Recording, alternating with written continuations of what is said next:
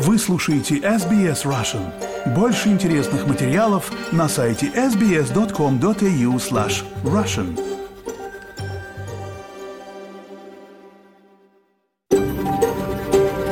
SBS, a world of difference.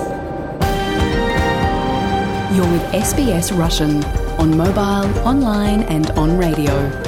Вы слушаете SBS Russian на мобильных устройствах, в интернете и по радио.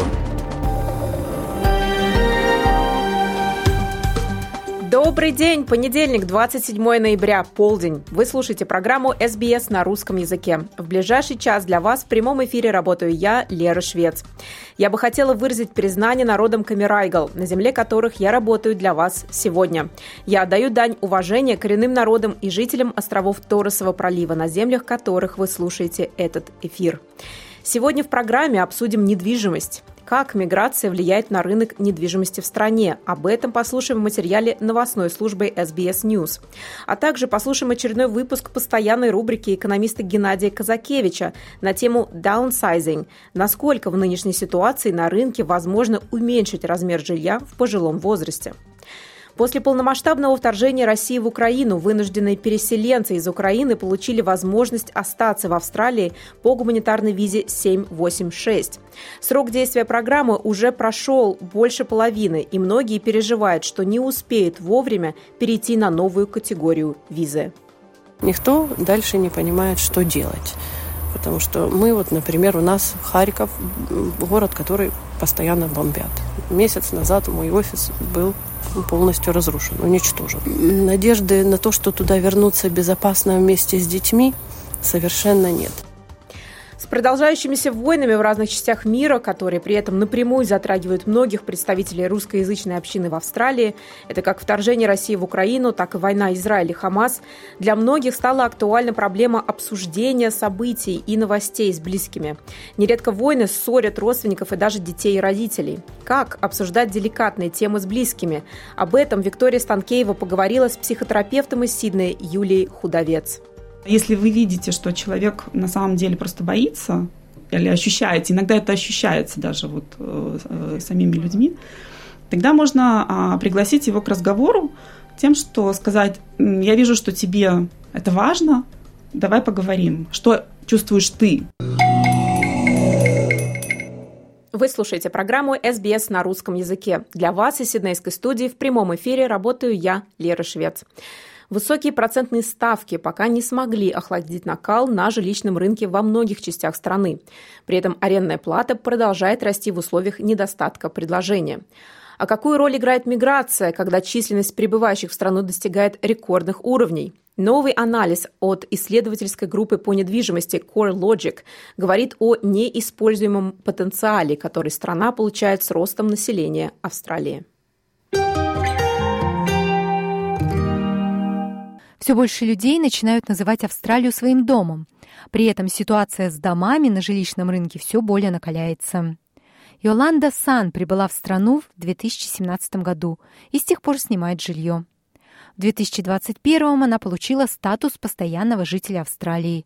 Но это не упростило ее ситуацию с трудностями в оплате аренды, которая только усугубляется в последние два года. После пандемии арендная плата постепенно увеличивалась с приростами от 10 до 15 долларов. Доступных вариантов жилья относительно мало.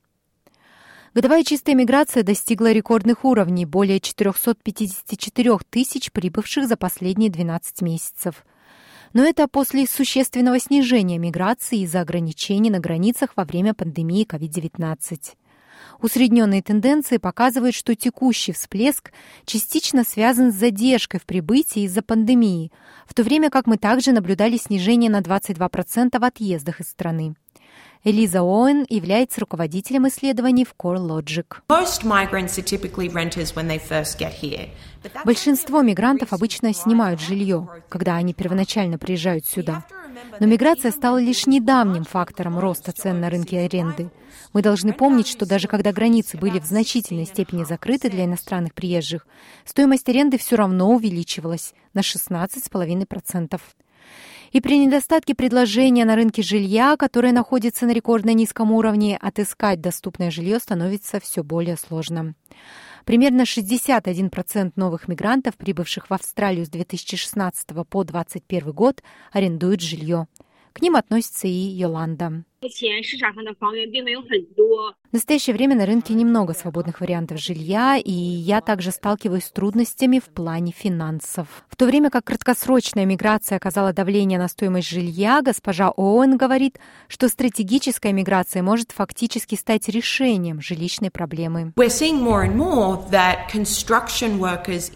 Мы видим, что все больше работников в строительной сфере из числа иностранцев. В частности, их все больше предпочитают за их способность увеличить нашу производительность в строительстве и поставить на рынок больше жилья. Пиюш Тивари является профессором, специализирующимся на рынке недвижимости в Университете Мельбурна.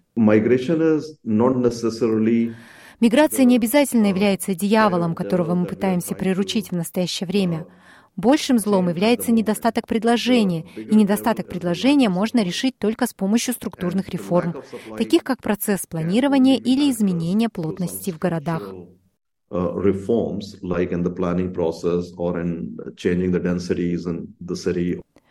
Поскольку миграция представляет собой возможности для экономического роста, исследователи утверждают, что миграционные цели а не ограничения, могли бы помочь Австралии реализовать потенциал своего растущего населения. Информация подготовлена по материалам Rain Timer, SBS Mandarin и SBS News. На русский язык перевела и озвучила Светлана Принцева для SBS Russian. Спасибо большое, Света. А мы продолжаем тему недвижимости в Австралии. Действительно, сегодня горячая и больная тема для многих. Наш постоянный эксперт, экономист из Университета Монаша Геннадий Казакевич в своей рубрике разбирает вот такой вопрос. Downsizing. Насколько сегодня можно уменьшить размер жилья в пожилом возрасте? Подробности в материале.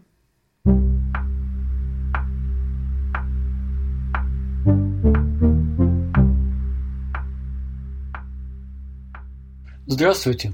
В эфире подкаст SBS Russian у микрофона экономист Геннадий Казакевич. В этом подкасте я рассказываю о самых важных и интересных событиях в сфере экономики. В нормальных условиях средний молодой австралиец, покидающий родительский дом, начинает со съемного жилья и часто для сокращения расходов в компании с друзьями или даже незнакомыми людьми. Потом покупается первое небольшое жилье.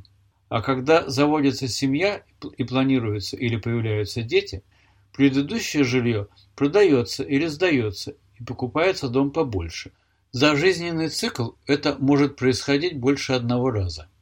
И, наконец, дети вырастают и покидают родительское гнездо, а стареющим родителям дома с тремя-четырьмя спальнями оказывается слишком много. Убирать его трудно, отапливать или охлаждать дорого, ухаживать за полным участком земли в четверть акра, около 800 квадратных метров, физически все тяжелее и тяжелее. И возникает мысль, а не продать ли большой дом, купить дом поменьше, а вырученную разницу в деньгах добавить к сбережениям, на которые будет легче прожить в старости. Этот процесс по-английски называется downsizing, что в переводе означает уменьшение размера.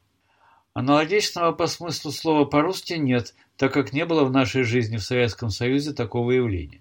Вот об этом, уменьшении размера жилья в пожилом возрасте, хочу сегодня поговорить, с точки зрения скорее экономиста, чем немолодого человека. Когда 32 года назад мы переехали в Австралию и года через три купили свой первый дом, нам до ухода на покой было еще не одно десятилетие. Но от своих пожилых коллег мы стали слышать, что уменьшение жилья – это естественный этап жизненного цикла, и многие австралийцы этот этап спокойно планируют. И вот оказывается, что сегодня переехать в жилье поменьше уже не так просто и не так естественно, как было три десятилетия назад. Почему же это происходит?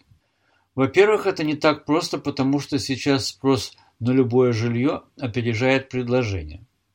Во-вторых, конкурентами пожилых людей, которым нужно уменьшить свое жилье, оказываются молодые люди. Ведь им пока не нужны большие дорогие дома.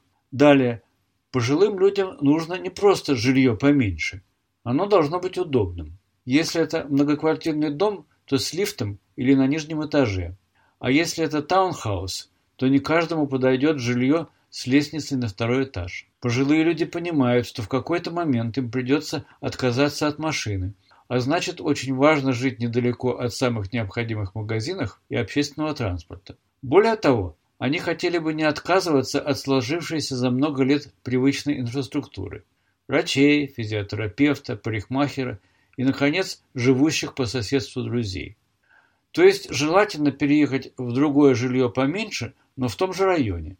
А это при сложившейся застройке больших городов в Австралии проблема. Ведь там, где расположены отдельные дома на участках земли, как правило, мало или практически нет застройки средней плотности, куда можно было бы переехать. И далее, очень важные финансовые соображения. Штатные правительства берут налог на покупку жилья, stamp duty, в виде определенного процента от его покупной цены. При нынешних ценах величина налога может составить до 40 тысяч долларов. На эту сумму уменьшается чистая разница между ценами продажи и покупки. Это серьезное препятствие. Но пока штатное правительство отказывается освободить от этого налога пожилых людей, уменьшающих свое жилье. Другая проблема. Быстро дорожающее жилье создает ситуацию, когда люди были бы готовы переехать в дом или квартиру поменьше, но за их нынешний дом еще не выплачена ипотека. На 2020 год 54% владельцев домов в возрасте от 55 до 64 лет жило с невыплаченным банку долгом. А если ипотека не выплачена, то это резко сокращает степени свободы, так как под сомнением оказывается сама возможность взять заем на новое жилье и при этом оказаться в выигрыше. И, наконец, если люди, уменьшающие жилье, хотят остаться в своем районе, то они как минимум не уменьшат свои расходы. Но к этому нужно добавить еще расходы, связанные с переездом. Возможно, нужен будет хотя бы косметический ремонт, очень дорогое удовольствие в наши дни. И уж, конечно, многие предметы мебели из старого дома окажутся слишком велики для нового. От них придется избавляться и покупать новую мебель, более подходящую для меньшего жилья. Тем не менее, несмотря на все перечисленные препятствия, федеральное правительство объявило о специальной программе, в соответствии с которой пожилым людям, уменьшающим свое жилье, разрешено добавлять вырученную разницу между ценами на старое и новое жилье в свой частный пенсионный фонд без обложения налогом доходов от этих средств.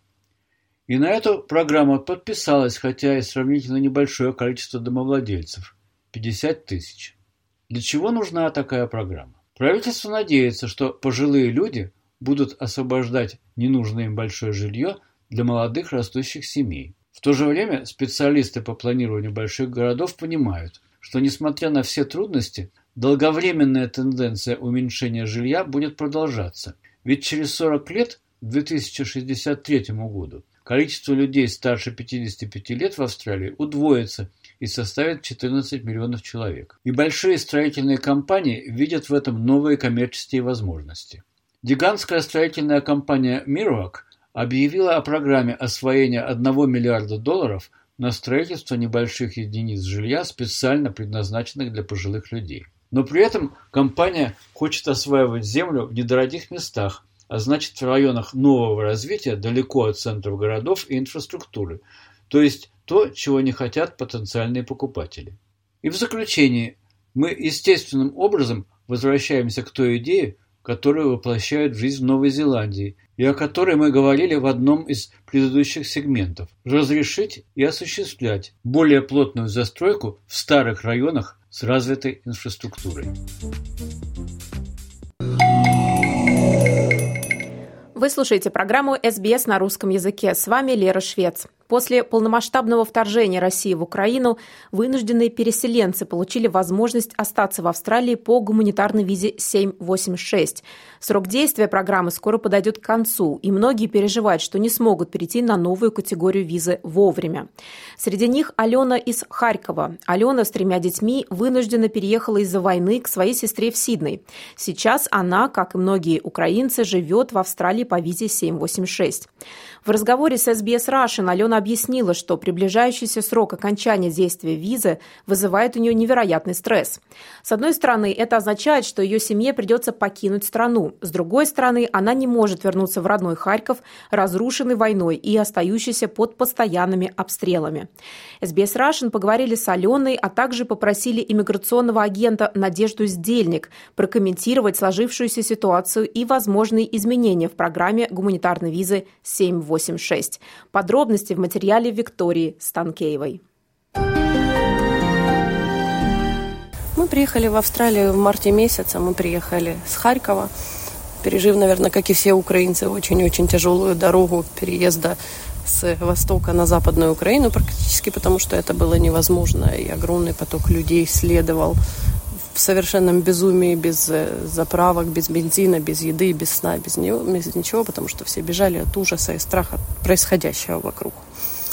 И когда мы приехали сюда, естественно, еще Австралия только-только начинала как бы поддержку украинцев. Она, это был только момент становления, и не было еще понимания того, какие будут визы, и что будет в дальнейшем, и как будет развиваться наша жизнь, и как она будет там после туристической визы, как это все будет не было ни права на работу, ничего. И потихонечку, потихонечку, со временем, естественно, все эти решения пришли, все приоритеты были расставлены, и э, австралийское государство, оно предоставило нам возможность здесь жить, работать, все возможные льготы для того, чтобы мы могли в дальнейшем как-то обустроить свою жизнь и становление. И спасибо огромное. Благодаря только этому на самом деле и множественной психологической поддержки как бы мы все выжили. И сейчас, сейчас, когда вроде бы уже все стало на свои места. Дети учатся в школах, потихонечку психологическое напряжение уходит, все мы потихоньку находим работу, обретаем язык английский уже как, как собственный второй. Но буквально остался всего лишь один год там пребывания нашего официального здесь никто дальше не понимает, что делать. Потому что мы, вот, например, у нас Харьков, город, который постоянно бомбят. Месяц назад мой офис был полностью разрушен, уничтожен. Надежды на то, что туда вернуться безопасно вместе с детьми, совершенно нет. Возможность вернуться в Украину в, э, с другой стороны, да, она есть, но это будет точно такой же жуткий стресс, как э, и переезд сюда. Э, потому что все равно это остается страна, которая находится в войне, и все нужно начинать сначала, и жить сначала, и как ее строить тоже совершенно непонятно. И все мы ищем сейчас как бы пути и возможности для того, чтобы быть полезным Австралии, найти свой бизнес, либо работу, быть ответственными налогоплательщиками.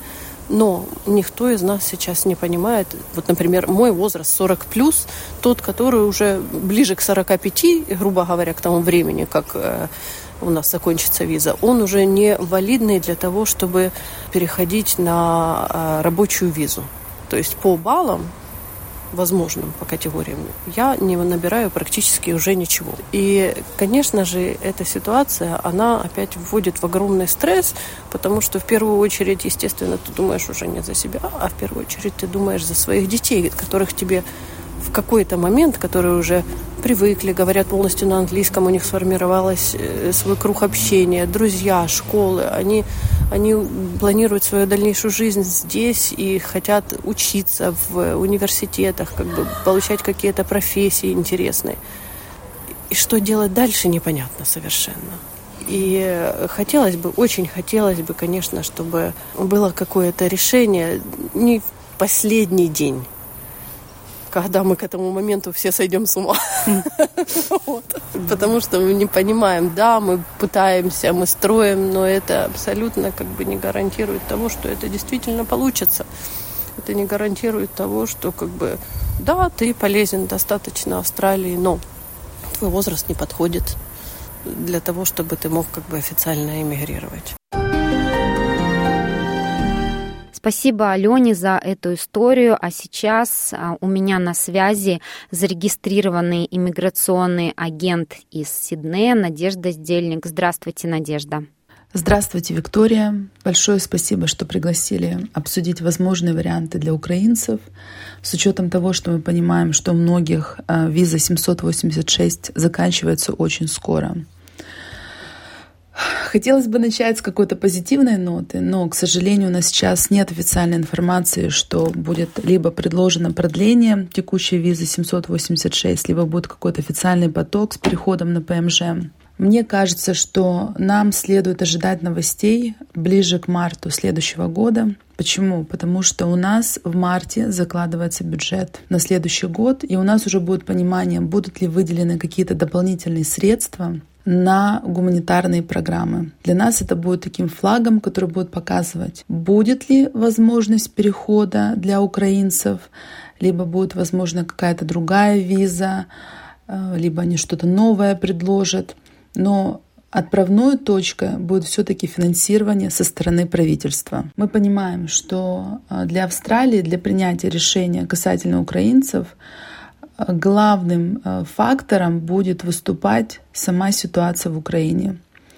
То есть, что будет происходить за вот этот период до того, как они будут принимать бюджет.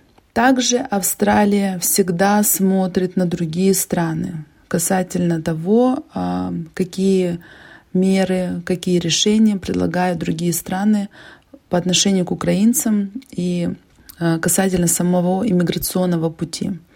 Самая близлежащая для нас страна — это Новая Зеландия. У нас достаточно похоже законодательство. И Новая Зеландия уже предложила переход для украинцев на постоянную визу. Там есть определенные требования, которые украинцы должны им удовлетворить. Но, в принципе, мы понимаем, что уже такой путь существует. И мне кажется, это очень хороший знак для тех, кто находится на территории Австралии, что они могут надеяться, что, возможно, и Австралия придет к этому решению и предложит какой-то официальный переход. Как правильно заметила Алена, очень многие украинцы приезжают в Австралию, и они начинают, по сути, свою жизнь с нуля. У многих э, из них отсутствует английский на том уровне, который позволит им найти э, работодателя и перейти, например, на рабочую визу. Либо у них возраст уже не тот, и они теряют баллы для профессиональной миграции, и, соответственно, э, их рейтинг намного ниже, чем он бы мог быть, если бы они там, например, намеренно приезжали и мигрировали раньше. Но мы помним, что для украинцев, по сути, если мы смотрим на профессиональную миграцию, они сказали, что мы готовы вас рассматривать приоритетом. Да? То есть, конечно же, аппликант должен удовлетворить минимальным требованиям. То есть, например, если это профессиональная виза, то суммарное количество баллов для того, чтобы загрузить эм, expression of interest – должно быть не менее 65. То есть тут не будет никаких послаблений, по крайней мере, э, на текущий момент. И если, например, заявитель сможет набрать эти баллы, тогда есть шанс, что, будучи украинцем, возможно, на его заявление посмотрят по-другому.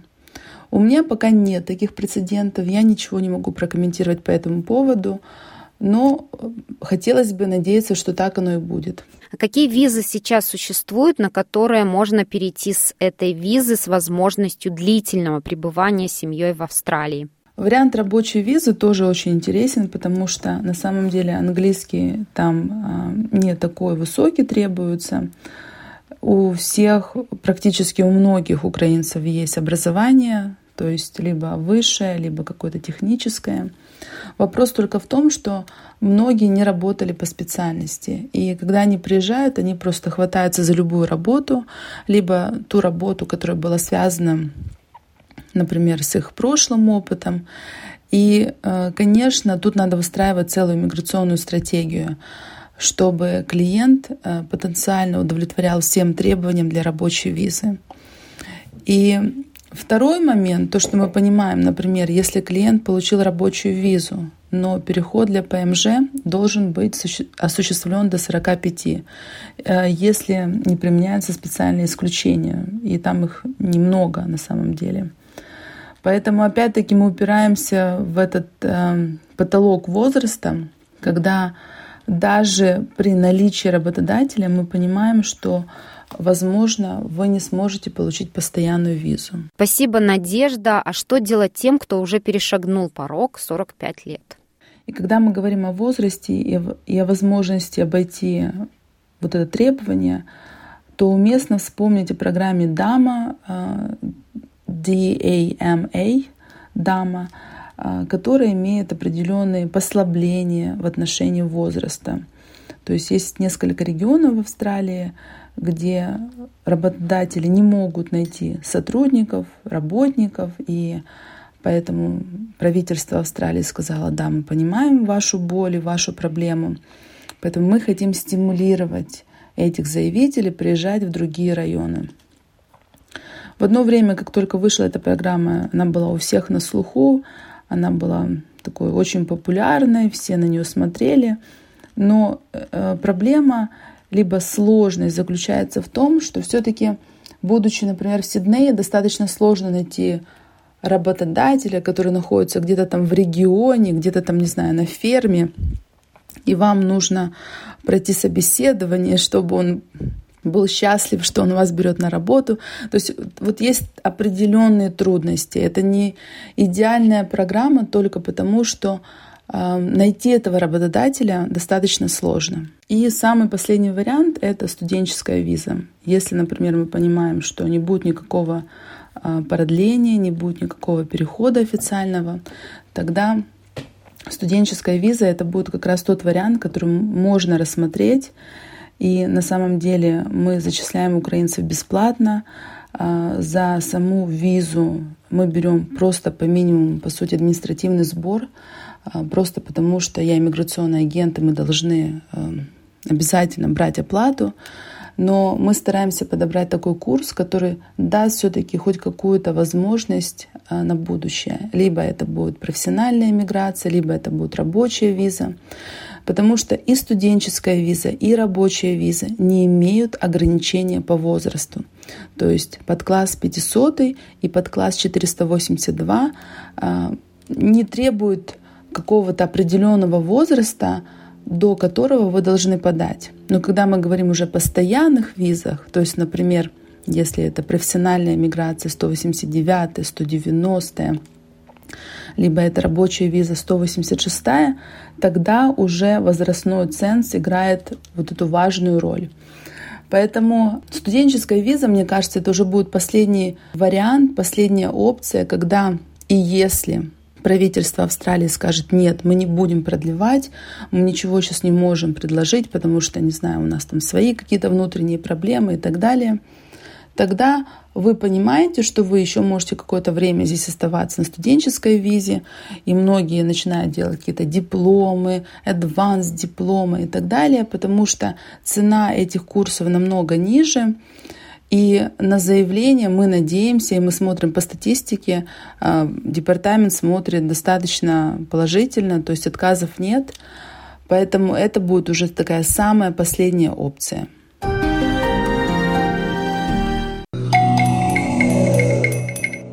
Вы слушаете программу SBS на русском языке. С вами Лера Швец с продолжающимися войнами в разных частях мира, которые при этом напрямую затрагивают многих представителей русскоязычной общины в Австралии.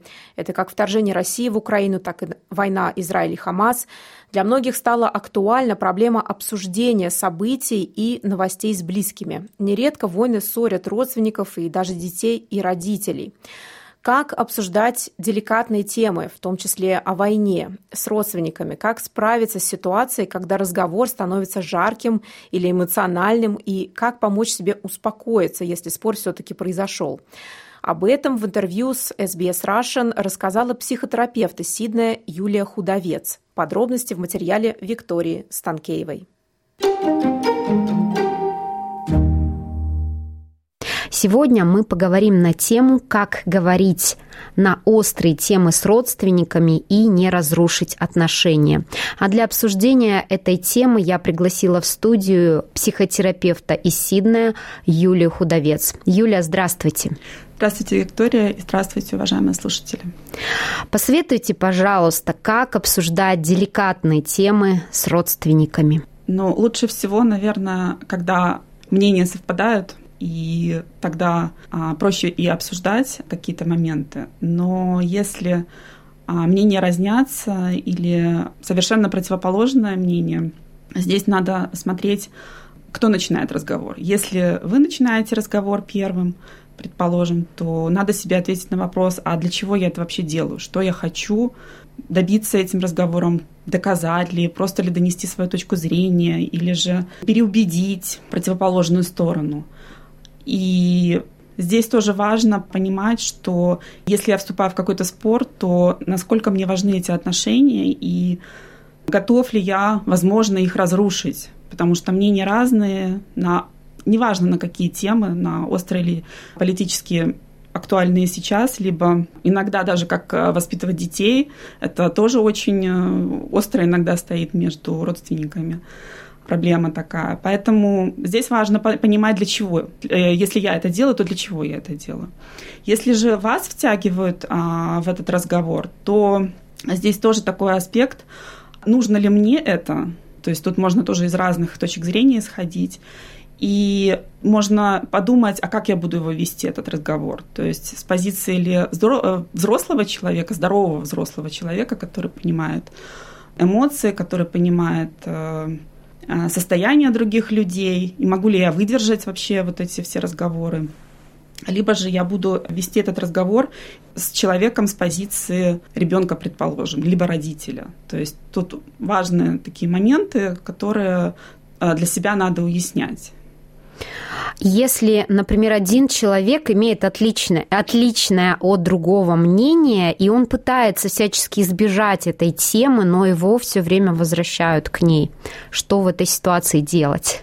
Да, здесь очень важно посмотреть на другого человека. И на другого, это вот как с большой буквы, вы знаете, просто обратить внимание на этого человека и понять, возможно, его чувства. Здесь вот как бы надо включить ту самую эмпатию, про которую много говорят – вот, но которую а, иногда, про которую иногда забывают. И посмотреть, в каком состоянии находится этот человек. Если он, предположим, говорит, постоянно проговаривает свои не эмоции проговаривает, а проговаривает новости. Надо, можно посмотреть, а что стоит за этим проговариванием, какая эмоция стоит.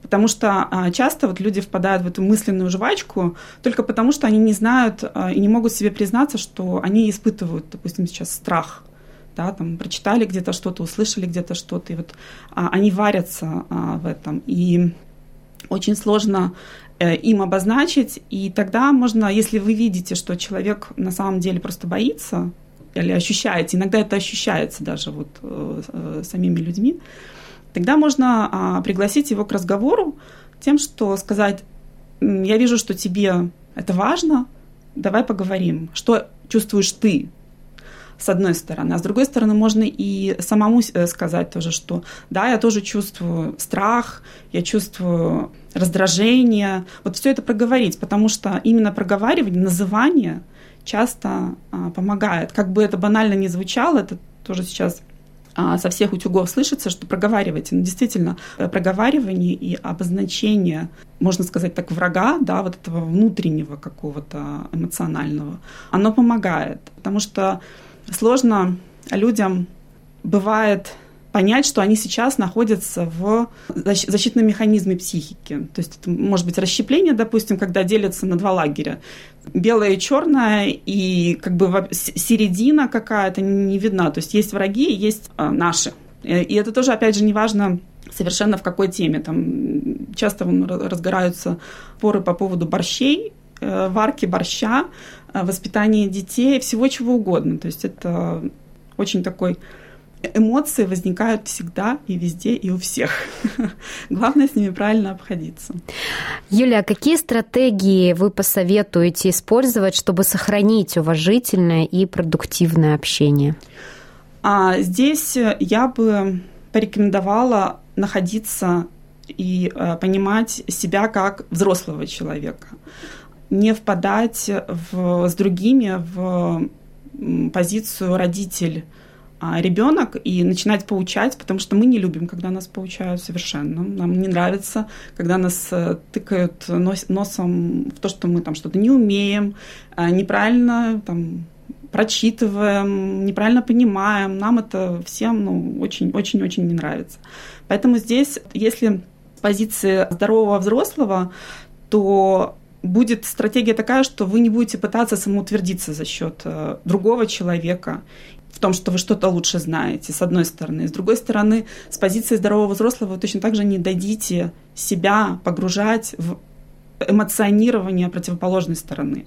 Потому что э, часто, когда э, кому-то страшно, когда испытывают эмоции, нас пытаются затянуть вот в эмоционирование, потому что другим кажется, что а, от этого будет пространства больше, нас больше, таких, как я, э, думающих одинаково, а, тоже больше, поэтому вместе мы победим, вместе мы сила. А, вот. А, поэтому если вот с позиции именно здорового взрослого здесь, то надо уметь слышать другого человека, надо признавать, что у другого может быть совершенно другое мнение, которое отличается от вас, и это нормально. То есть мы все, все разные. Также, конечно же, не, не надо переходить на личности, не оскорблять, не унижать, не вспоминать э, прошлые какие-то обиды. И, ну, то есть, если вы обсуждаете что-то, то надо обсуждать вот именно конкретно данный предмет разговора. Также можно э, просто сказать, что мы расходимся во взглядах, да, и это сложно обсуждать, но ты для меня все равно все еще важный человек э, в жизни, потому что мнение человека это не человек. Надо стараться видеть человека целиком, а не только за счет его какого-то одного мнения. Опять же, э, тут может быть психологическая вот эта защита, расщепление, да, когда мы видим только плохое или хорошее, вот, и мы обобщаем, что вот он плохой, а он хороший. Нет, люди разные. То есть, если у него такая точка зрения, то ну, можно сказать, что это вообще ничего не значит. То есть, у него такая точка зрения у этого человека. Но если уже ситуация стала очень эмоциональной, угу. жарко, идет обсуждение, то есть в этот момент уже невозможно, знаете, остановить этот угу. поезд. Да. Что вот в этой ситуации делать? Здесь я бы посоветовала просто сказать стоп. Давай сейчас вот разойдемся.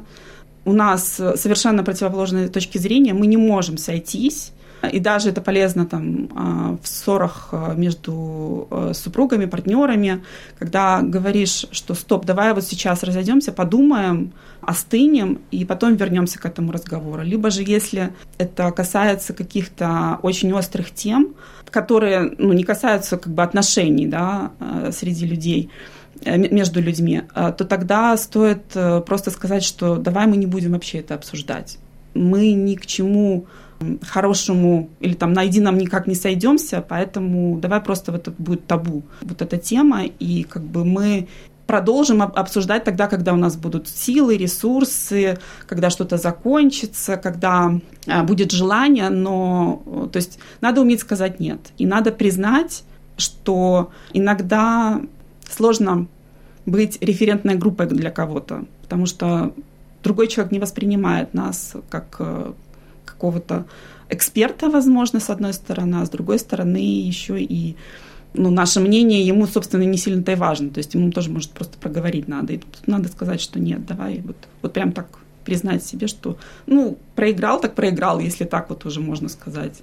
Хотя, с другой стороны, это, мне кажется, что и выигрыш, потому что я умела, сумела сказать «нет» и сохранила отношения. То есть это вот, на мой взгляд, это даже выигрыш. А как вот человеку потом успокоиться после этого спора? Самое очень простое упражнение, самое простое упражнение, это просто, если вы стоите, сидите, неважно, просто поводить глазами по комнате или по пространству, в котором вы находитесь, и поприглядываться к предметам. Это уже снижает напряжение нервной системы и приводит э, чувство в порядок, дыхание в порядок приводит. Просто просматривать что-то. Опять же, дыхание, э, сосредоточиться на дыхании. Но Иногда сложно начать дышать глубоко, просто вот посмотреть, а какой у меня вдох, а какой выдох. И вот если э, произносить про себя, вот я сейчас вдыхаю, потом я выдыхаю, и это уже тоже помогает снизить внутренний градус и сосредоточение, и вообще это помогает находиться здесь и сейчас, вот прям в моменте. Как ни банально, один из таких способов — это синий свет от экрана, Недавно было исследование приведено, когда свет от экрана или там вообще синий свет в комнате приводил нервную систему на, в разы, по-моему, в три, в три раза быстрее, чем если обычный белый свет. Поэтому если вы там три минуты проведете в девайсе в каком-либо, не читая, конечно, новостей, не просматривая, возможно, даже ленту Фейсбука, э, никуда туда не погружаясь, а просто там иногда вот игры какие-то, да, там, не знаю, пазлы там или типа Тетриса что-то, вот такое что-то, что погружает. Опять же, это тоже помогает. Или можно сделать уборку, тоже помогает. Да, спасибо, Юлия. Ну, расскажите, пожалуйста, нам о себе, откуда вы переехали в Австралию, когда и как пришли к психотерапии. Я с семьей переехала из Беларуси, из Минска мы приехали в 2017 году. И психотерапия была, психология, наверное, скорее была таким увлечением сначала в детском возрасте, в подростковом. Потом я окончила университет по специальности психолог, но у меня был перерыв э, какой-то, потому что я все искала себя. И потом я все-таки поняла, что внутренний мир личности и изучение этого внутреннего мира меня влечет, и мне интересно, и мне хочется работать с людьми именно в этом направлении. И здесь, в Австралии, я закончила э, специально курс для того, чтобы быть э, зарегистрированным в Федерации психотерапевтов членом закончила в прошлом году, вот, и продолжаю свою личную практику сейчас. Юлия, спасибо большое, что пришли в студию SBS Russian. Будем ждать вас еще. Спасибо, Виктория, что позвали. Спасибо, Вика и Юлия. Напомню, это была психотерапевт Юлия Худовец из Сиднея. А у нас все на сегодня. Для вас из Сиднейской студии сегодня работала я, Лера Швец. Спасибо большое, что присоединились к прямому эфиру SBS Russian. Мы вернемся к вам, как обычно, в четверг в полдень.